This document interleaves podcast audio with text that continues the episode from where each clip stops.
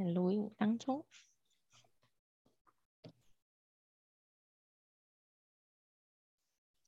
好，开始了。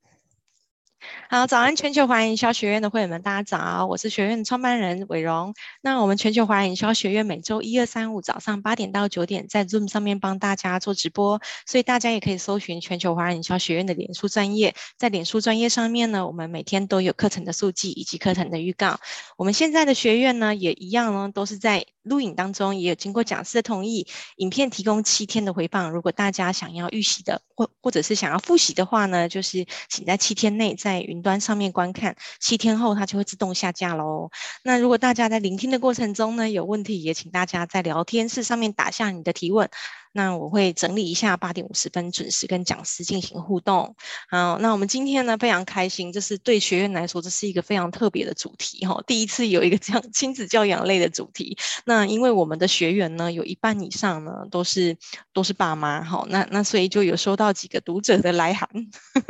就询问说，之前就有呃读者在在问说，哎，那我们可不可以有一点亲子教养类的？那他有一些问题想要问讲师这样哈，那不知道这位学员有。没有在线上哦，好好，那我们今天呢就帮大家邀请到了这个正向教养咨询教练哈明德哦，那他今天呢会为我们带来讲温和且坚定，让自己成为孩子的好妈吉。我们看一下明德的长相，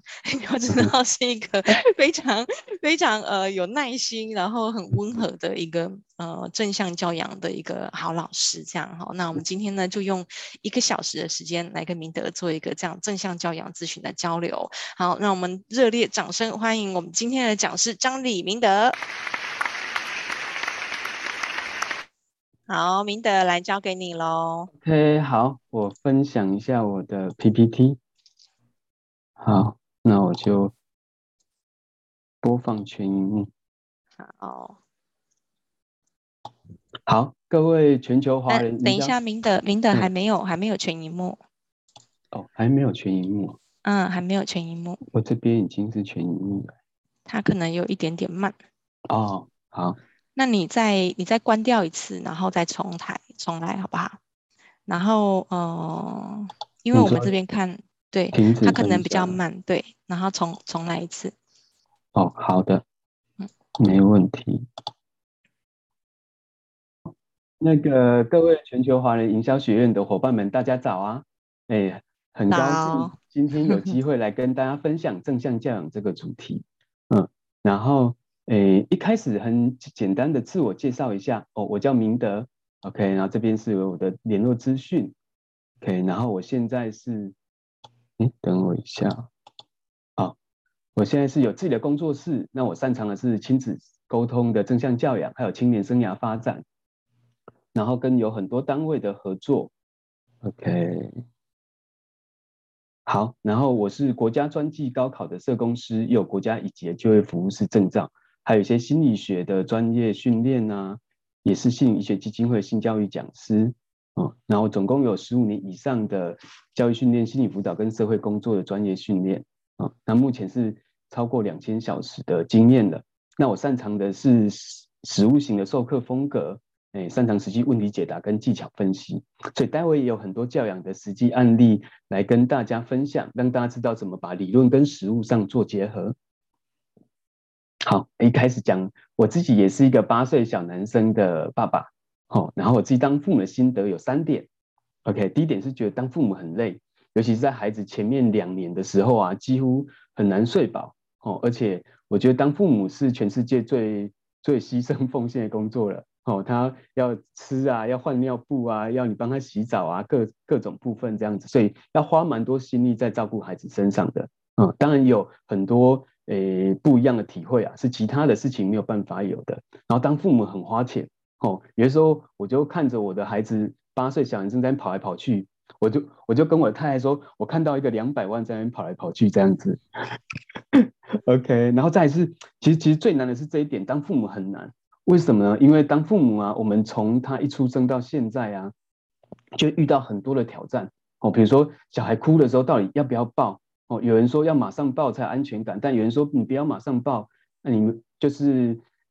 抱习惯了啊，他就一直黏你这样子哦。还有玩具是要玩一个就收好呢，还是最后可以其其实可以一起收呢？那如果孩子不想要收玩具的时候要怎么办？哦，有很多生活的规范啊，像等一下就会分享，比如说睡觉，睡觉几乎是所有父母的头痛。现在孩子都不想，都不喜欢睡觉这样子，然后每天都睡觉的时候就会开始喊啊，开始叫人啊，怎么不赶快睡啊，什么之类的啊，那大家关系就很不好。那等下会有个案例来怎么做可以让孩子有一个轨道上的运行，哦，然后一样。就是做家事啊的部分啊，写作业啊都一样，哦，然后哭闹耍赖、啊、这样子，孩子有时候就跟真的，有个妈妈说，我的孩子到处都可以躺，便利商店也可以躺，然后那个公园的地上也可以躺，百货公司的地上也可以躺，然后任何地方他都 他都只要。他不高兴什么，他就躺在那边跟你哭闹这样子。那到到这时候到你知道吼叫威胁，还是要同理安抚呢？然后会看电视啊，3C 也是现在父母最大最头痛的问题。还有手足冲突，哦，会任何东西都可以抢啊，都会比较啊，这样子哦。然后有时候会打人、破坏东西啊。哦，一路长大哦，说谎、偷窃也是很多父母问我的。那还有。学东西的时候很快就放弃，到底你要要求他坚持，还是你要尊重他的选择？好啊，每一个部分都有人有各自的说法，所以随着孩子越来越大，哦，问题没有越来越少，我会开始顶嘴、摆臭脸啊、3C 成瘾啊、不肯写作业啊、两性交往，各种议题都有，嗯，然后但是这些东西上面都没有一个有理论、有系统、有方法的教我们怎么做是比较好的，OK。所以很多时候我们就会用习惯性的，就是过去的方法，哦，就是用打的啊、骂的、吼叫啊，然后恐吓、威胁、利诱、讨好啊。像我最近在带一个父母成长团体的时候，就去回顾我们怎么样被教养长大的，然后过程很多的有一些美好的地方，但也有一些不美好的地方，这样子。那很一致的父母都会说，很多时候我都突然觉得我被我的父母附身这样子。就突然就我就开始我的骂的方式啊，我的讲话的方式就跟我的父母很像，我觉得很像被我父母附身来骂我，还是管教我，或是要来威胁我现在孩子这样子都被父母附身。嗯，OK，那其实这些的方式啊，在正向教养里面其实就不会是打不打，他讲的是六不：不打、不骂、不威胁、不利诱、不讨好，然后也不奖励，这样也不赞美。OK，为什么呢？因为这几个都有它的副作用。OK，比如说这个都是有心理学实验研究的。如果你是打骂的话，孩子会长期处在紧张、害怕、愤怒的情况。嗯，然后这时候呢，他的大脑的运作功能就会下降。嗯，因为我们大脑基本上分三层，我们最后面是我们的爬虫类脑，然后再往上是哺乳类脑。爬虫类脑就负责我们的生存。哦。遇到压力情况的时候，它就会出现攻击、逃跑或者是发呆的情况。然后再是哺乳类脑，管我们的情绪啊、记忆的部分。然后再是我们的上皮层脑，这个皮层脑才是进行我们的理性决策、思考、判断哦。然后这个上层脑就只有我们人类比较有这个高度的功能这样子。但是，诶，一个比较麻烦的是，当你的爬虫类脑或哺乳类脑被激发的时候，你的这种理性高功能运作的东西，它就会被抑制，呃，它就不会停止运作，因为它就感觉到压力的时候，所以当长期是在压力之下的时候，它就会损害你的记忆跟损害你的大脑运作，哦，所以这里就掌掌管记忆的海马体就会缩小，哦，然后你的记忆能力就会受损，然后前额叶前额叶这边也会缩小。所以你的思考、组织、学习、阅读能力也都会受影响，哦。所以我们就讲，就是不打不骂这样子，因为它会有副作用。然后再就是恐吓威胁，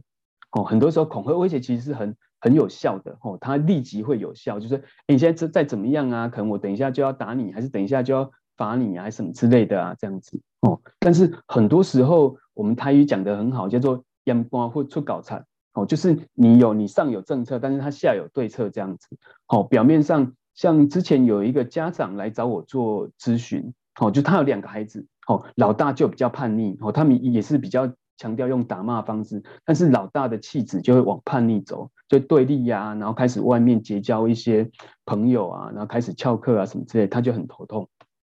但是弟弟呢就比较乖一点，哦，弟弟就是会比较听话啊，会比较照照做啊，但是他会出现一个情况，就是在家里面听话照做，但是离开家之后他就没有听话，他他就开始也一样抽烟啊，一样去外面打电动什么之类，就出现阳奉阴违的情况。哦，所以很多时候我们用恐吓威胁的，它都是一种外在动机，不是他内在真的想要这样做的。所以当他外在因素消失的时候，他行为也会打回原形或消失。所以孩子就会养养成阳奉阴违的情况，哦，还而且行为会模仿对待他人，哦，有一个妈妈来上我的正向教养课也是一样，她就有一次看到她五岁的女儿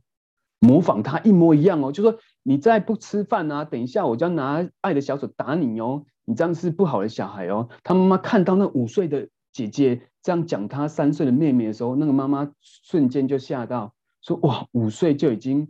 跟我一样模仿我了这样子，所以后来他就想说，这个方式也是不行，打骂、威胁、利诱也是不行，这样子，他就来学习不同的方式。那另外一个部分是哦，有些会是讨好利诱的，哦，比如说他可能觉得说啊，传统的打骂教育不好啊，然后权威管理不好啊，有些就会比较包容、比较宽容，但是很多时候就会出现一种叫做小皇帝或小霸王。那很多时候就是类似像爸爸妈妈或阿公阿嬷，孩子一哭闹啊，像刚才讲的，开始躺在地上，比如说便利商店躺在地上啊，那他要买什么都可以，还是他在百货公司躺在地上，他要买什么东西都可以，或是他要开始抢人家的玩具啊，然后也不遵守规则啊，然后吃饭也都是爱吃不吃的啊，然后不想吃就算了啊，然后不高兴的时候还会打人啊。OK，那这个东西都是因为他缺少了我们其实有时候过犹不及。哦，过度的操控也有问题，但是他好利诱也会养成小霸王跟小皇帝的情况。嗯，好，然后再就是很多哦，安亲班啊，学校都会用几点奖励的方式。哦，就比如说你你做家事啊，就用几点奖励的方式啊，让你可以换什么东西，然后你考试考几分啊，这样子就可以换几点奖励的方式。那几乎每一个地方都这样用，但是这个东西。很多妈妈也跟我讲，那个会有一个，就是三个副作用，就是孩子越胃口会越来越大，嗯，那他跟你会开始跟你讨价还价，嗯，那如果你要的他要的东西不是，就是你给东西不是他想要的，那他就会没有动机，就会不想做了，他还会讨价还价这样子，好，然后而且一旦这个奖励消，就是没有奖励，他行为也会消失，但是这个不是我们就是做一个父母会希望的一个情况，我们当然还是希望他会自动自发啊，愿意写那个作业啊，然后愿意做家事啊，这样子，嗯，所以就不要用几点奖励的方式，OK，好，然后再是连赞美都不要。哦，为什么呢？因为跟大家分享一个心理学的研究，嗯，那这个是哥伦比亚大学的教授啊，他们研究赞美对孩子的影响，好。OK，然后他们就用纽约市二十所学校四百个国小生去做实验。OK，然后大家原来以为以前我还没看过这个，以我也是哦，就以为夸孩子聪明可以提升孩子的自信。哦，一开始表面上是，但是这个教授就怀疑说，一旦小孩子遇到挫折跟困难啊，反而会有反效果。哦，反而会有反效果这样子。好，但是心理学家也不是说都用自己的心，就是自己的想法就认定了啊。哦，就像我今天跟大家分享的东西，都不是我个人的感觉跟想法，不是所有的东西都有理论依据跟实物验证有效的结果，我才会讲这样子。那心理学家也是一样，不会只是靠自己的想法感觉就认定是的，他们就开始做实验，他们就有助理去学校做实验，然后给孩子们做测验卷，然后这个测验卷呢都是很简单的，好，所以第一次第一轮学生一定考得很好。OK，然后考得很好之后呢，他们就会跟孩子说一句话，但是跟孩子说什么话是随机分组的哦。这个孩子来要说什么，跟那个孩子来是不是？有些就会说头脑，就说哎不错哦，你一定很聪明。那有些会说努力，不错哦，你一定很用心。OK，那为什么只说一句话呢？那个杜维克教授认为，他想要了解孩子对赞美有多敏感，哦，然后他觉得一句话就很有效了。OK，然后再就是第一轮做完嘛，开始做第二轮，好，啊，第二轮就会让孩子自己选哦，有一种比较困难的，但是可以学习到很多，但是有一种比较简单的，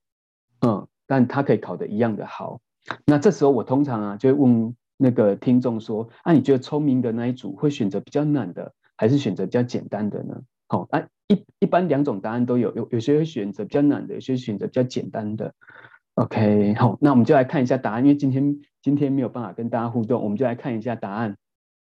好，答案就是被说用心的学生高达九成会选择比较难的。哦，因为他想要学习多一点挑战，但是被说聪明的哦，哦，却大多数会选择比较简单的那一种。哦，为什么呢？反而被说聪明的会想要选择简单的。好，我们来看一下他的心理。因为呢，这个教授写到说，夸孩子聪明等于跟他讲说，人跟人就是比聪明的。那为了看起来聪明啊，为了维持那个聪明的形象啊，就不要去做，就不要去冒做错的险。嗯，万一因为万一你比较难的，你考不好，是不是就代表你不聪明了？所以他们为了选择持续维持聪明啊，避开出糗的险，所以他们就选择比较简单的。那这个我在实务上也是哦，有很多的家长就跟我讲说，诶，他的孩子就不敢冒险啊，不敢做挑战啊，然后有些时候做一个事情都要在旁边看很久，很确定了才敢下去做这样子，然后想要提升孩子的勇气。哦、那怎么样提升孩子的勇气？我们继续看下去，再来到第三轮，好、第三轮就没得选了，好，故意的让他们都考一个很难很难的题目，然后一定都会考得很糟糕，所有人都会考得很糟糕，因为他就是一个实验的转折，想要看这个效果如何。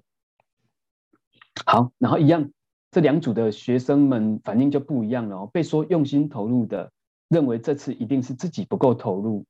好，所以他们在解题的时候就很全神贯注，变换各种方式去写，然后很多都不经提醒就说啊，这是我最喜欢的一次测验，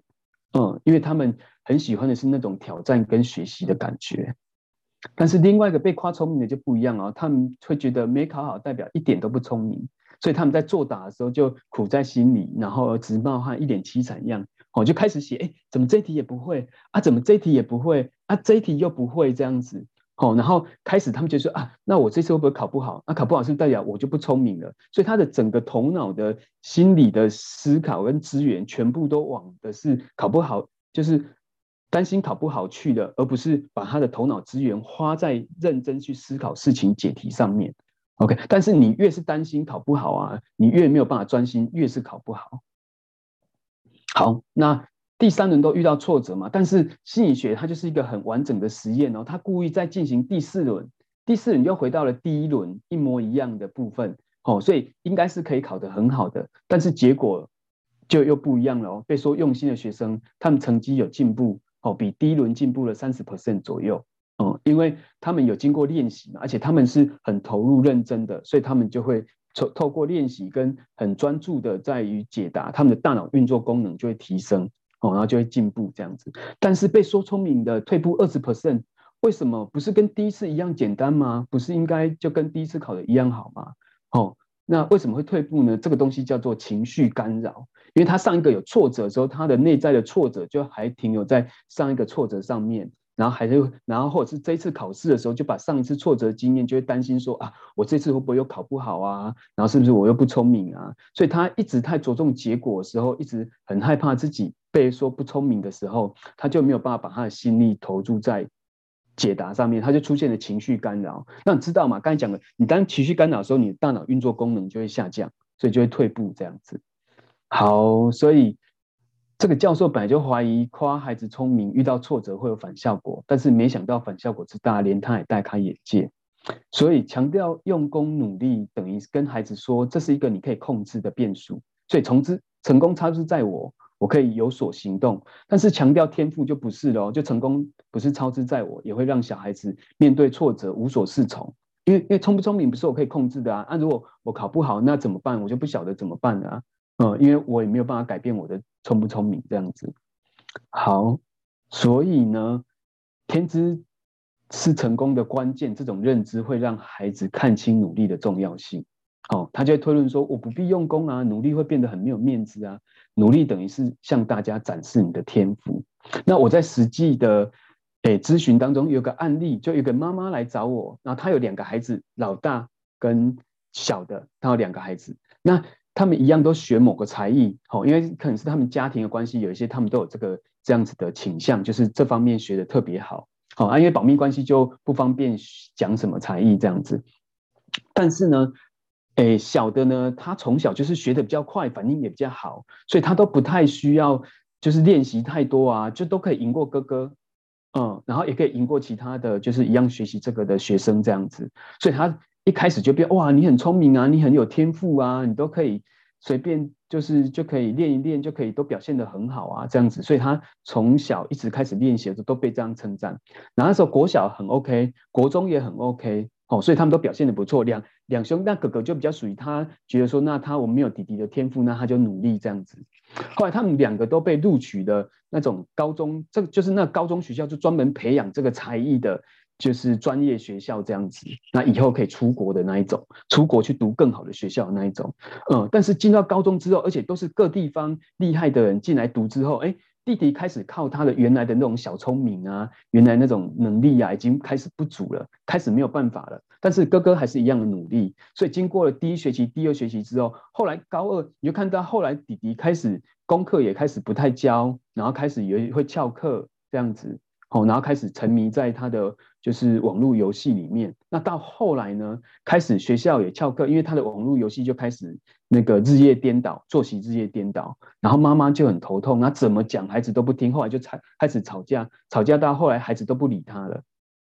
嗯，然后后来就分析给他听，就是你的小的孩子，因为就是从小都被赞美，就是天赋很好啊，然后很聪明啊，然后很厉害啊，这样子啊，但是他到高中之后就觉得没有办法，但是他也不敢去努力，因为他如果这时候变努力了，他就会变得很没面子。等于是他自己也没有办法接受说，哦，原来我的天赋不好，原来我不够聪明，哦、所以等于是从小这样的夸赞，就是真的是害了孩子这样子。好、哦，那他哥哥就一样努力，然后哥哥就越表现越好。好、然后这个教授实实验很多，重复很多次啊，发觉说，哎，不管孩子的家庭背景，都一样经不起夸聪明之后的挫折。然后，而且男女生都一样哦。然后功课好的女生呢，最受不了，他们挫折幅度最大啊！当然，他有他背后原因啊，但因为今天时间真的很不够，我就诶、大家知道结论就可以。幼稚园孩子也是，哦，所以从小就不要夸孩子，就是你好棒啊，好厉害啊，很聪明啊，因为这个东西都会让孩子去做了混淆。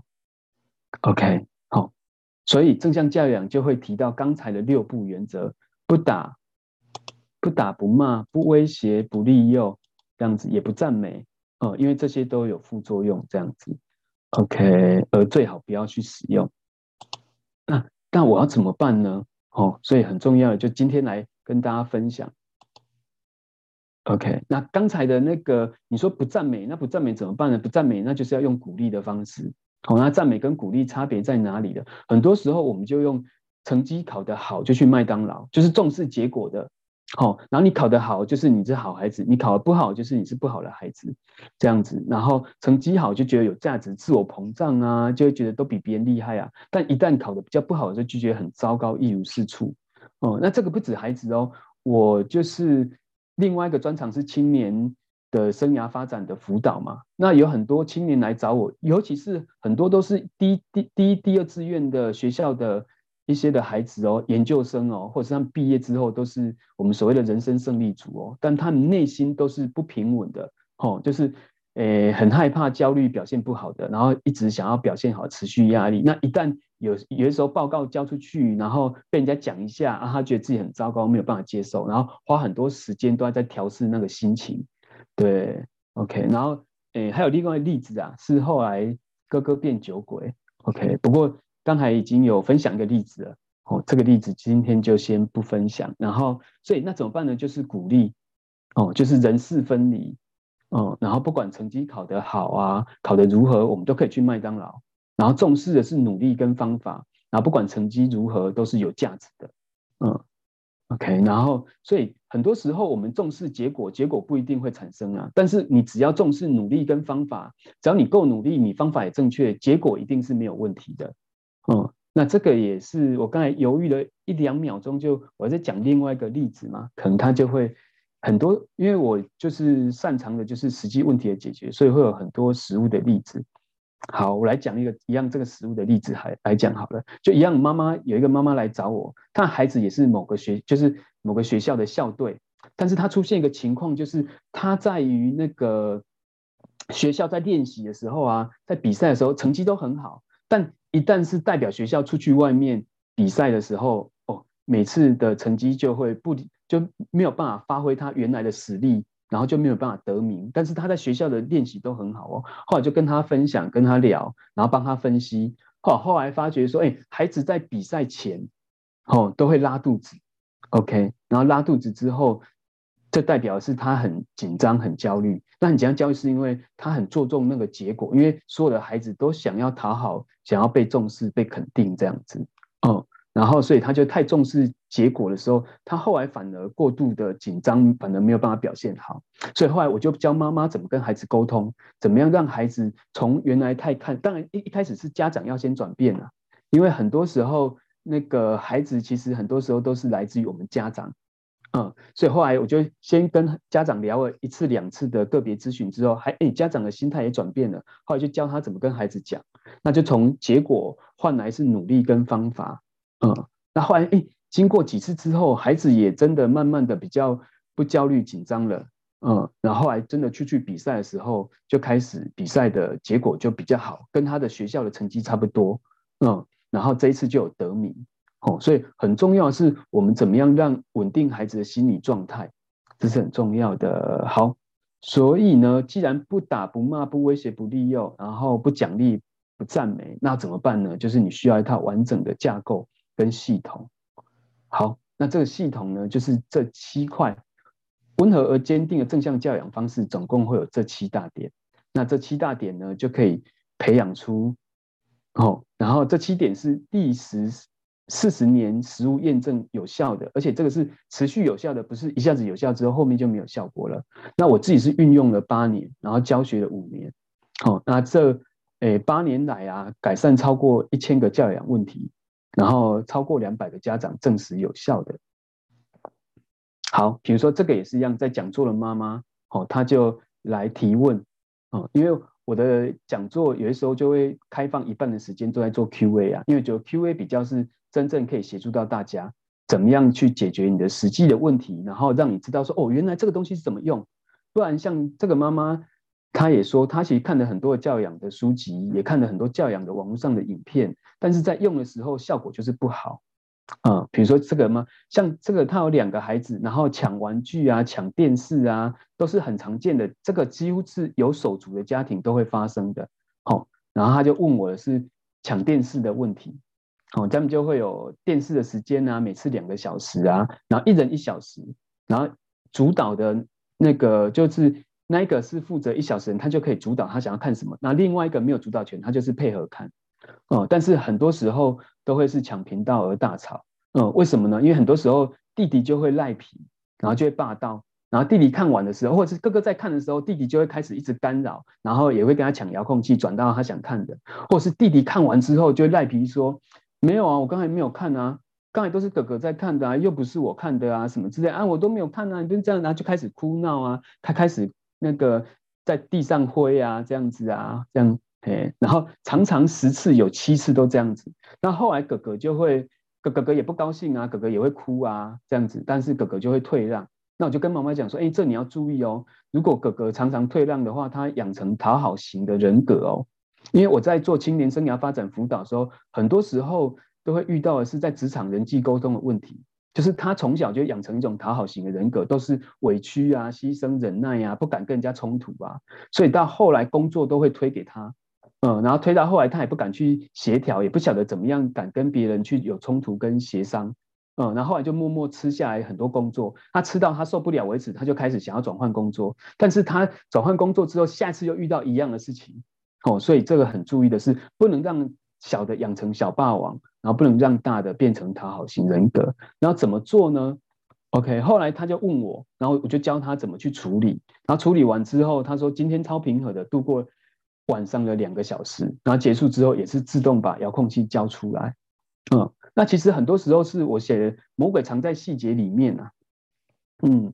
，OK，像后来我就教他的方式就是当。小的哭就是一来是你要设定游戏规则，这游戏规则就是会跟小的说，当你在哭闹的时候啊，你就在浪费大家的时间，那相对来讲也会浪费了你自己的时间，因为你哭闹时间就会影响到你下次在看电视的时候就会缩短，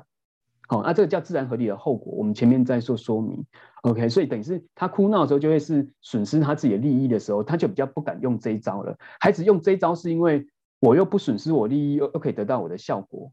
好，所以很重要是，他就开始一来是先设定规则跟自然合理的后果，规则他其实已经设定了，就轮流嘛，就这样子，嗯，然后谁主导谁，但是他没有设定一个自然合理的后果，哦，所以他就会哭闹。那再就是孩子哭闹的时候，你就不要有反应。就是看着他这样子，你不要生像他以前就会骂、吼叫啊，就是你这时间到了啊，为什么你还不承认啊？那你就是说要换哥哥看，你为什么都要抢哥哥的啊？什么？那但是骂完之后又没有办法，又让他赖皮成功哦，所以他就很困扰。然后我就跟他讲说，当孩子哭闹的时候，你只要重复你的游戏规则就好了，那就静静的看着他哦。孩子是非常现实的动物哦，孩子是非常现，只要他的方法没有效，孩子经过一两次他就不会再用了。孩子会重复一个东西，就代表他这个东西有效，还是才才会在用。所以他经过一两次之后，孩子发觉说：“哎，我的哭闹，然后而且你也不要想要说服他。如果他哭闹，你再跟他一一直要讲，他要说服他，代表孩子会觉得，哎，可以讨价还价哦。他就一来一往，那就会没完没了。所以你就是讲完规则之后，就静静的看着他，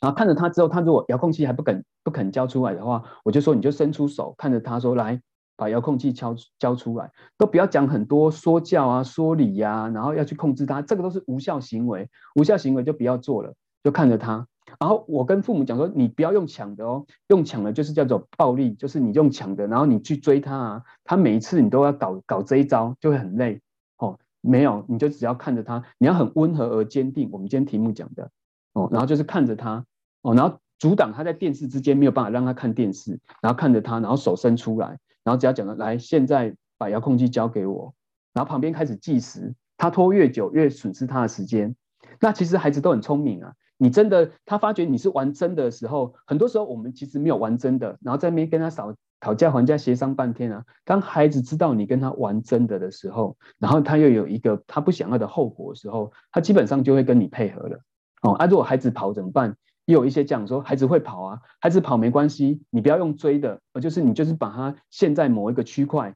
然后也不要抢他，你就是一样很温和坚定跟他讲说，来，现在把遥控器交出来，不然的话你就是在浪费你的时间，然后看着他，我我试过，孩子都会交出来，嗯，就不要用抢的哦，用抢的之后就变成进入到权力斗争。哦，所以只要你方法正确，基本上，然后他这样经过两三次之后，孩子上轨道了之后，几乎就很少再出现这个情况了。哦，所以有效的方法很重要，所以教养要懂得借力使力，少费力，然后用正实有效的方法，你就可以教出情绪稳定、守规矩、自信乐观、自律负责的孩子。哦，这个都可以哦，可以不打不骂不威胁不利哦，然后不奖励不赞美，就可以教出这样的孩子，因为太多经验都是可以的了。好，然后，哎，哦，好，那因为啊，总共有七点啊，我们今天时间真的不够，所以只能跟大家分享三点哦。然后这三点，那这三点也举几个例子，也没有办法完整说明它的理论啊、方法啊，但是我会用实际的案例让大家知道说，哎，原来是可以这样用的，这样结果，嗯。让大家可以带一点东西回去，而不是听个概念这样子而已。好，然后所以大家要先去知道自己的教养风格是哪一个哦，是属于专制型的、权威的、高压管控的，想要掌控他的行为的，听我们的，还是你就是低规范的哦，高关爱的哦，就是让孩子比较包容啊，但是孩子就变任性小霸王啊这样子啊，那一般家长比较不会忽略啦，就就要么就是。就是宠宠溺的，要么就是专制的，但是其实这两个都不 OK，应该是要威信型的，就是要高规范，就是要管也要爱，都要的，不是说只有偏重一个。好，那这张图呢，大家如果方便的话，这张图是今天我会建议大家把这张图截图下来的，哦，因为这个是最核心。很多时候大家就是那又要爱孩子，又要又要规范孩子，会不会冲突？其实不会，爱与规范不冲突。哦，为什么？因为人事分离。因为我们爱的是人，所以你对人要温和，不要有情绪。为什么不要有情绪？因为很多家长啊，之前来找我的时候，都是孩子就是会哭闹啊，然后会什么之类会打人啊。当孩子的情绪，然后我问了之后，孩子有很严重情绪的。后来我聊了之后，都无一不例外的发觉，父母本身也很有情绪。嗯，所以当我们用情绪跟孩子沟通的时候，孩子就用情绪性的沟通跟表达。所以当你们两个人，而且很多时候我们用情绪，其实我们的很多时候我们的生气其实是想要控制别人啊，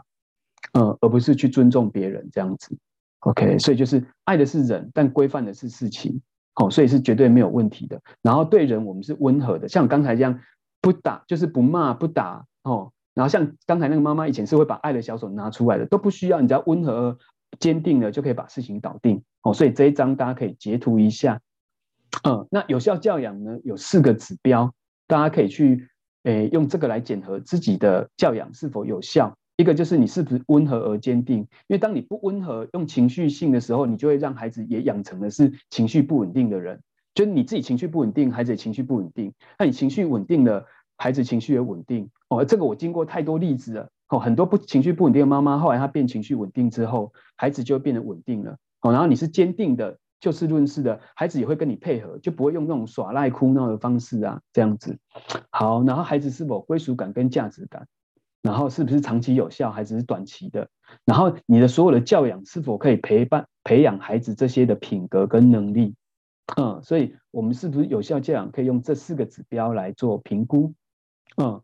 好，那第一个概念就是温和而坚定，温和就是对孩子的尊重。哦，像刚我刚才的示范的例子，就对孩子的尊重，而不是你要用情绪、用你的权威、用你的暴力去控制孩子，让孩子听你的。哦，但是所以遇到情绪的时候怎么办？就是先暂停，OK，然后等到你情绪缓和了之后再来处理。很多时候我们会有情绪，是因为你没有方法才会有情绪啊。像我的家长，很多学了方法之后，他们都觉得啊，那不需要情绪就可以把事情处理得好了，所以就不会有，就不需要生气了。然后再就是坚定，坚定就是对自己跟对情境的尊重，哦，就是对自己，就是我说了讲话算话，你才可以成为威信型的父母，孩子才会对你有信任。这样，然后训练孩子对情境尊重，就是我们的游戏规则就这样子，不然他就成为小霸王跟小皇帝这样子，然后让孩子参与讨论也可以。好，那我们就要举一个实际的例子，哦，这个例子就怎么样温和而且坚定，然后接纳孩子给予选择权跟后果，这样，哦。然后这个这个妈妈一开始来找我的时候也是一样，哇，她那个孩子啊，就是每天都是哭闹啊。然后她之前还有录音给我，因为以前我是会到宅咨询的，就是我会到你家里面去看你们亲子互动，然后现场分析给你看，然后我现场示范给你看这样子。但是疫情关系，后来他就录音，录音是他在那个孩子在里面就妈妈这是什么，就是一直哭闹很严重的，然后嗯就是一直耍赖的这样子。但是后来他学完之后。哎，怎么样？然后他也是用情绪的压制说：“你不要再哭了，你再哭怎么样啊？”然后像孩子想要做什么，他就说：“那个这个不可以啊，不行啊。”然后他们就在对立冲突。但是后来他选择这个方式之后，像有一次孩子早上又有一点问题，就他找一条毛巾啊，坚持要这个毛巾才可以找到，才可以愿意吃早餐跟刷牙。哦，那他以前就会很情绪，说就一条毛巾嘛，就换别条也可以，就开始说服他，然后用情绪的、用高压的这样子。但是他这一次就，我就跟他讲说，你转换一个方式，好、哦，然后，诶，用温和且接纳，然后给予选择权跟后果就可以了。后来他就陪他找，哦，就是一一开始你不要跟孩子对立，哦，你要去看到他的需求，他想找你就陪他找，但是你要设限。所以后来他就陪他找，但是设限一分钟。然后跟他讲说，然后设限，然后给予选择权跟后果，就是那一分钟之后找不到呢，那我们就去吃早餐。啊，但是他也可以选择吃跟不吃哦。如果你坚持继续找，没有时间吃，那就饿肚子去学校。但如果如果你坚持不肯带其他毛巾去的话，那也没关系，我就帮你写联络簿说你没有带毛巾。嗯，然后这样子他觉得就有一个平衡点，就不是我要听你的，还是你要听我的。就不是哦，就是我也会协助你，但是我有我的游戏规则，OK，所以后来就开始计时了，OK，好，然后后来最后是因为他也要为他的坚持不带而做出决定负责，那最后时间到的时候，OK，孩子就决定随便拿一条毛巾，好，然后他就决定一起吃早餐，然后他自己最后自己就把另外一条毛巾塞到盥洗袋里面，OK，好，所以他就会觉得说。呃，自己的改变，然后孩子也会改变这样子，嗯，然后以前他就会觉得说要训练孩子自己收书包什么之类的啊，那孩子就会回来就会很有情绪啊，所以很重要的是，当你不会去否定孩子，哦，直接跟孩子说就不要找了啊，随便拿一条啊，而是你会接纳他的情况，然后去陪同他，但是你也设限，然后给予选择，给予后果，这样子，那你们就不会进入到权力斗争。那这经过一阵子之后，孩子就会学习到像这样子的跟你合作的方式。哦，这个这个是绝对可以训练的出来的。那另外一个孩了解孩子，就需要了解孩子的身心发展。那身心发展最重要就是九大气质跟八大智能。嗯，就像之前有一个家长来找我，很担心他的孩子四岁多左右，但是都不会去跟同学互动啊，然后都会比较静静的啊，然后很像活动力，也就是也没那么活泼啊。嗯，那我听完之后帮他分析说啊，那你的这个孩子是气质的问题，不是他有状况这样子。那这个气质就是他比较内向啊，然后比较就是害羞啊。那我就教他说，那你怎么样一步一步的鼓励孩子，带着孩子去跟别人交朋友互动啊，这样，所以不用太担心哦，只要有正确的做法就可以了。那另外的话，就是孩子会在生活上产生很多的问题啊，让我们有压力，比如说就会有引起注意呀，这样子就会不断的干扰。哦，就你跟别人讲个电话、开个会，他在旁边一直在干扰你，啊，一直在跟你讲他要干嘛干嘛，这个几乎每个家长都会出现的。好，那这要怎么解决呢？这个就是主动给予注意就可以了。像有一次，哦，我我跟我的一个工作伙伴在开会，他的孩子也来干扰。哦，这时候呢，你就要后来我就介入，我就跟他讲说，哎，妹妹。你现在想要跟那他在旁边干扰是用什么？他是用喵哦，他在喵喵这样很吵。你看我们在开会，你在旁边喵什么东西这样子？但是我们后来就，但是我后来我也没有这样子生气，还是这样没有。我就后来我我我就跟他一起喵，就喵喵这样子。然后你你讲什么呢？这样子，OK，好，先先跟他连接上，你不要跟他对立，先跟他站在同一边连接上。后来就说，咦，你现在想跟妈妈讲话是不是？OK，那如果你想跟妈妈讲话的话，我们这边可以先休息十分钟。哦，你先跟妈妈讲话，OK。然后，但是十分钟之后，我们我们就会来开会了哦。哦，那你就要做你你你自己的事情，然后我们就开我们的会，OK，可以吗？好，那我现在给你十分钟。嗯，后来因为你要把孩子的需求放前面，当孩子有觉得他被关注到的时候，他很多时候其实没有话要讲。后来就跟他讲说，好啊，那那那给你时间，你先谈。那后来他就在那边一样在那边喵喵喵个两三声之后，他就自己飘走了，因为他其实没有真的想要有话跟妈妈交流，他只是想要来引起注意而已。是不是有看到我？后来他就飘走了，这样子。OK，那飘走之后，他真的哦，他就隔了二十分钟之后才又过来哦。他中间就让我们很专心的二十，不然他前面就是每隔。不到三十秒吧，还是不到一分钟就来就来一次，就来一次，那你就觉得很烦，你什么事都不用做了。但是只要你先主动给予注意，就我这边的，OK，然后他获得被关注的满足之后，他其实就可以停个二十分钟、三十分钟没有问题，包含连四岁的孩子哦，都可以停留到二十分钟到三十分钟不干扰你哦，好，只要你的方法正确。好，那另外的部分的话，就是处理手足竞争啊，因为我相信很多有两个孩子的，一定会有这个手足竞争的情况，哦，所以就特别放了这一张跟大家讲，比如说会抢东西呀，然后有些像我有一个是孩子四岁了，然后弟弟才快一岁，哦，还还不到一岁。然后这样，哥哥四岁了哦，就会退化说：“哎，我也要躺着喝奶奶，我也要人家抱抱啊，抱抱啊什么的。”因为小的啊，他有获得关注，然后他认为说：“哦，原来这样子，我我只要表现得像小的，我就会获得关注。”那后来我就跟他讲说：“你要给孩子独有的亲子时间。”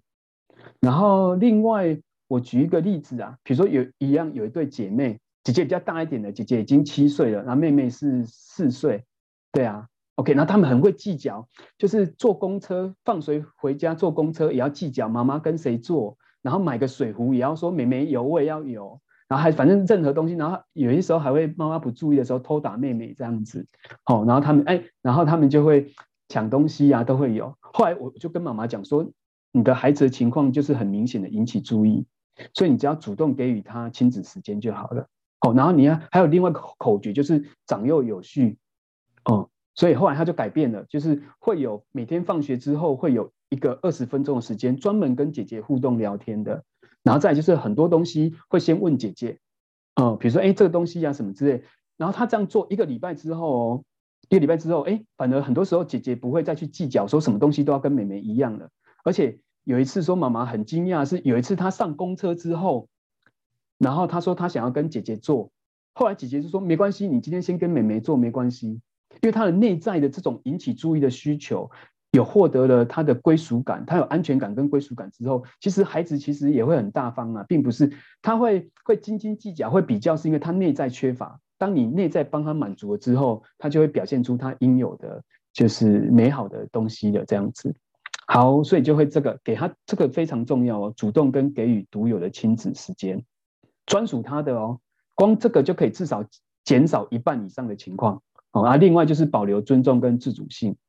嗯，那这两点就可以解决七八成的情况了，就不要大的让小的，而是用规则来做评判。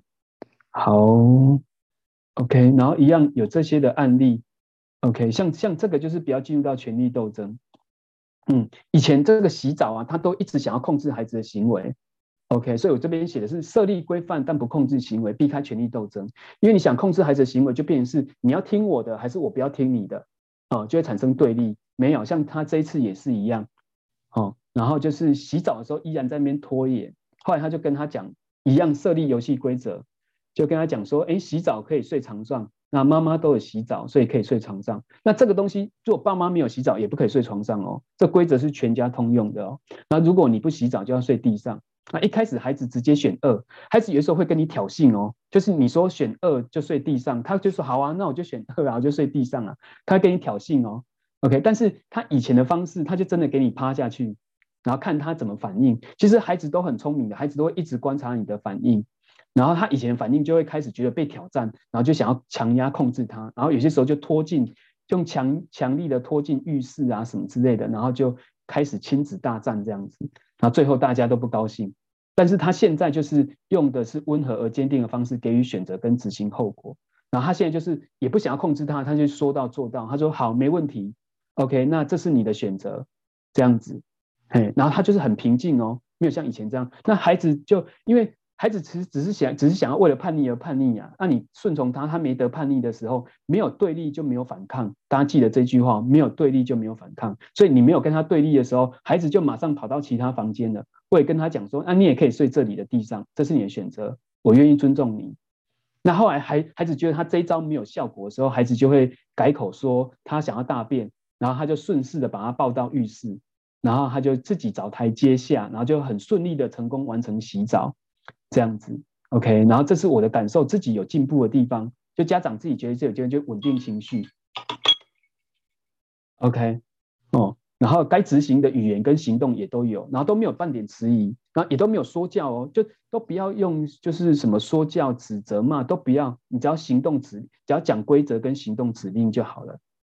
好，所以只要你做对方法，效果都很好。那另外这个也是一样。哦，这个家长你就来讲说，哦，孩子他只要在睡前，他就开始焦虑，因为孩子都不想要睡觉，然后他开始吼，因为他的家有三个，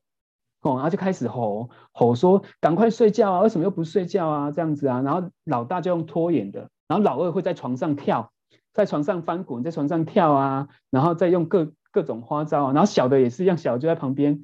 嗯、旁边在那边给你拖延，也也不睡觉，然后他问我，我就说啊，那你这个是第一个，你少了一个。就是睡眠仪式，就是很多时候我们要孩子的行为在轨道上运，就是能够运作的好，就是你要建立一个轨道，让他知道他有一个轨道可以运行，而而而不是说你没有一个明确轨道，他当然就是随意，他想干嘛就干嘛啦。所以后来他们就建立一个轨道，我就跟他，但当然第一个一定要先稳住情绪，因为当你情绪起来的时候，大家都用爬虫类脑在沟通，就没有办法用那个新皮质的我们的大脑在沟通了。OK，所以后来一定先稳住情绪，然后她跟老公讨论睡前仪式，然后就开始跟大家讲设立规则，就是你们有权利睡前念一本书这样子。然后后来他们以前都用吼叫的，现在也没有，现在就是唱一首歌，暗示说，哎，我们要睡觉了，大家躺好了哦，这样子。然后大人也把手机收起来，OK，然后执行到现在，每天都很期待这个时光。老大常常还没开书本就睡着了，然后老二以前会在跳跳跳翻滚啊，也都减少。嗯，然后听听就直接睡觉了。那老三也都是在不晓得有没有在听，然后然后就直接睡着了这样子。OK，然后这时候睡前冲突就消失了。嗯，然后就会比较轻松愉快一点。那当你的关系轻松愉快的时候，其实孩子有些时候也会跟你配合啦。嗯，就是接受他更多的撒娇跟体贴啊。然后他不想穿的新衣服，也有让他尝试几件。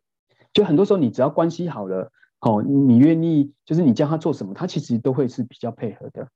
好，OK。然后另外我们就接到我们另外一个主题，就是学习自然的后果，学习管理。好，我们很像时间到了哈，OK。是，可能明德邀请你，就是来来到最后一页，做一个结尾这样子。对对对对对。好的，好。OK，那我们就来到 QA 吗？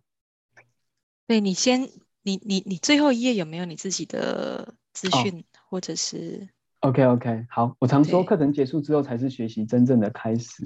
嗯，因为今天比较是知道，但知道不代表完全了解，那了解不代表完全会做到位这样子。嗯，那怎么办呢？那就需要有一个教练来协助你。那我们就有一个正向教养的实战班。OK，然后就会有教养问题讨论，每周都会讨论问题，我给你方法，然后理论跟实物做结合，然后你回去用了之后，下礼拜再回来讨论修正，然后一点一点的练功这样子。OK，那他现在是线上的课程，好，然后欢迎大家加入那个正向教养的行列。谢谢明德，我们在这一页停留一下哈、嗯，就是给大家呃一些时间来扫这个 QR code，QR code 有点小哎，明德你方便这个时间我在讲话的时候呢，你打开那个聊天室，哎，在这个在这一页停一下，在这一页停一下，让大家有一些时间扫 QR code。好好，不好意思，不好意思。对，好，您说，呃，哎，有看到吗？你的简报，你的简报，这一页现在是、嗯、对，要刚刚 QR code 那一页，刚刚 QR code 那一页。OK OK OK，嗯，这个 OK，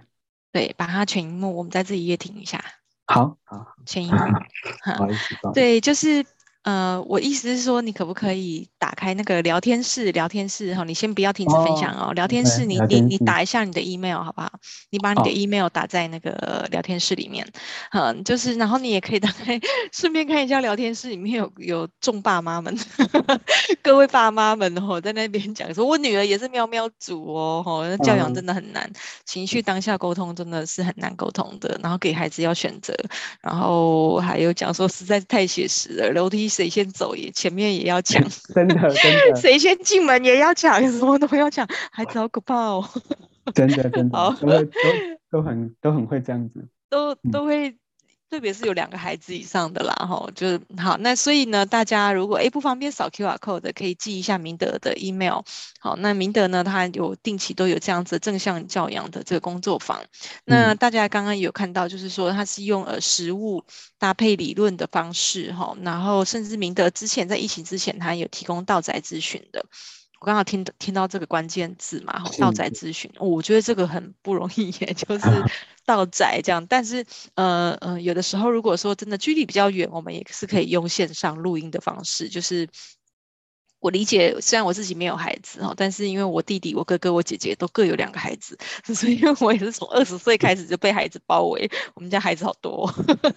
对，但是就是孩子有很可爱的地方啦。但是因为我自己没有生，然后也是因为就是觉得哇，孩子带孩子是一个非常重大的一辈子的责任，所以讲真的，我自己也不敢生。可是我很多朋友们会。就是还有我的自己兄弟姐妹，他们也会遇到很多教养方面的问题哦。嗯那嗯，刚刚我听我总结了一些我听到很有感的地方，就是比如说试训的时候，孩子会会在旁边干扰，不管是发出喵喵叫的声音，或者是他就直接到镜头前面，然后就是 看我看我的这种，就是这个就是他寻求关注的一个表现嘛。那这时候明德刚刚讲到的，你只要主动给予注意。他其实就不会再一直干扰你。嗯，对。那有一些爸妈，我常看到的做法是，就直接把小孩抱到他的镜头前面，然后陪着他一起开会。诶，这样小孩好像也会乖乖的。对。然后有一些小孩是，就算抱到镜头前面，他也会一直要干扰的时候，可能就要用明德的方法，嗯、就是给他十分钟这样。嗯、然后这这一切场景都好都好真实，好好有既视感这样。然后还有就是睡前仪式，像嗯。呃，我弟弟他们是会习惯念一本故事书，就是告诉他说，念完这本故事书，我们就要睡觉喽。然后念完故事书就关灯，对，就是就是建立这样子的这个习惯。然后有一个睡前仪式的时候，其实你说没有对立就没有反抗，我觉得这句真的是讲得很好。对，即便我没有小孩，我听得都非常有感哈。然后，嗯、呃，我们聊天室里面呢，就是玉琪哈问了一个问题，说，请问老师，刚刚洗澡的案例，如果小孩子坚持选择二。但已经到了睡觉时间，结果他反悔了，要继续坚持让他接受选择的结果嘛？哦，这个时候就回来讲说，我们所有的做法啊，其实都是背后有我们的教育理念，就是我们要教育达到的目标，就不是只是为了，呃，孩子符合我们想要的，就是结果这样而已。那什么叫教育理念？教育理念就是让孩子学习，他其实是可以为选择负责跟配合的。哦，那在这个前提之下，当孩子在睡觉时间他反悔了，就要看说，那反悔了就代表他想要去洗澡嘛？嗯，那这时候就要来思考说，诶，那你还有时间帮他洗澡吗？还洗澡之类的？那如果你也可以跟他讲说，诶，但是现在已经过洗澡时间，没有办法洗澡了，这样子，那就会让他执行我那个后果，就是他一样就真的不能在床上睡，他就真的要在在地上睡。这个这个这个做法，只要孩子做过一次两次，他以后就不会在这个点上面再跟你，就是孩子很，就是你只要能够应对孩子的各种花招。你只要能够破除他各种方法之后，他后面就会跟你配合了，嗯。但是这个这个是你你觉得说，啊，那么你没你没有时间帮他洗澡。但是如果你选择帮他洗澡的话，那也没关系，你就可以帮他洗洗澡。然后洗完澡之后，他就可以去床上睡觉，嗯。因为我们最重要的不并不一定要让孩子得到那个不好的后果，我们最主要的是让孩子愿意跟我们主动跟我们配合。所以他主动来跟我们讲了，那我们也觉得可以，我们就协助他。然后之后就去那个床上睡觉哦，你们就会开始重新从对立的一个亲子互动模式，开始慢慢一步一步的转换是合作的亲子互动模式，嗯，所以我觉得是可以的。就是如果你觉得这个时间可以的话，就帮他洗澡，然后之后就按照原来规则进行，那他有一个成功的经验。然后你们有一个很好的互，就是互，就是相互配合合作的成功经验，他就一点一点的累积延续下去。OK，好哦，谢谢谢谢谢谢老师的回答，谢谢明德的回答哈。那如果还来不及问的，明德已经有把他的 email 打在聊天室哦哈，所以大家记得把它抄起来。那明德，我这边有一个问题也想要想要请教，就是说，因为其实现在呃父母亲。离异就是父母亲离婚的案例，其实越来越多。嗯，那有一些嗯，普遍来说，单亲孩子可能他会有一些情绪上的一些表现。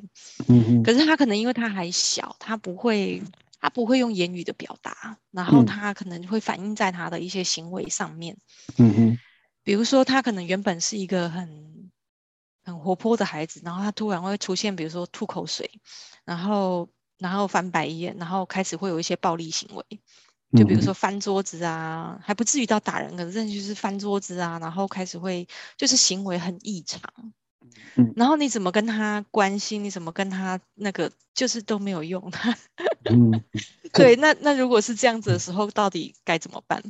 他这个行为是表现在家里还是表现在学校？他大概是几岁的孩子？都都有四五岁。都有 OK，但是这个时间点比较是在他就是父母有就是婚姻状况之后出现的。对对对对对，对。OK，那如果如果是这样的话，呃，一般来讲，我们就比较不会是用，呃，我们就会用倾听式的沟通啊，就是你会真的是说，就不是表面的关心，或者是不是表面的一个去想要去阻止控制他的行为啊，会回来去感受到孩子的。呃，一个嗯，这个具体案例的对话，回来去感受到孩子内内在的一些的情况，嗯，就会是不会去先不会去注意到他这些的一个问题行为，而回来再回来跟他的重新再修复关系呀、啊，然后在关系里面会用一些其他的方式，假假设你你猜测是父母离异的部分，他这个部分没有办法消化，这个东西叫做我们称为叫做代罪羔羊。就是孩子会用各种的状况，然后产生情况，会希望他觉得他这个方法可以让你们有可能又再又再回来去，呃，比较好的合作。像有些孩子会在学校出状况，因为他发觉说，在学校出状况的时候是父母合作一起去学校处理我的情况，那这是父母唯一比较好的时候，所以孩子会有心里面的一个愿望，就是他希望父母可能不要分开的啊，可能父母，但是他就会开始去。用其他的方式，然后他有一次试到了一个方法之后，发觉说：“哎，原来这个方法可以让父母暂时不争吵，然后可以以他为焦点去处理他的问题。之后感觉很像爸妈就没事了这样子，所以他就会不断的用这个方式来希望爸妈没事。那一一般来讲，我们会用绘本啊，绘本像我之前有推荐一两本绘本跟爸妈离异有关的，然后有些是跟个性。”突然一下怎样是住哪边哦？我我我突然名字有点忘记，会有两本绘绘本是专门讲免疫的，所以你就可以用绘本，还是用一些东西跟孩子谈，嗯，然后让孩子去，呃，你你应该讲说，我们先表现出我们可以谈这个事情啊，孩子就会愿意跟你谈。很多时候孩子不愿意跟你谈，是因为我们自己也还没消化完，所以很多时候我会协助，就是。爸爸妈妈先去，你自己先去消化了你的离婚的这个东西之后，你就知道怎么去跟孩子谈。所以很多时候还是要回来，父母本身是否有把这个东西已经有消化完了，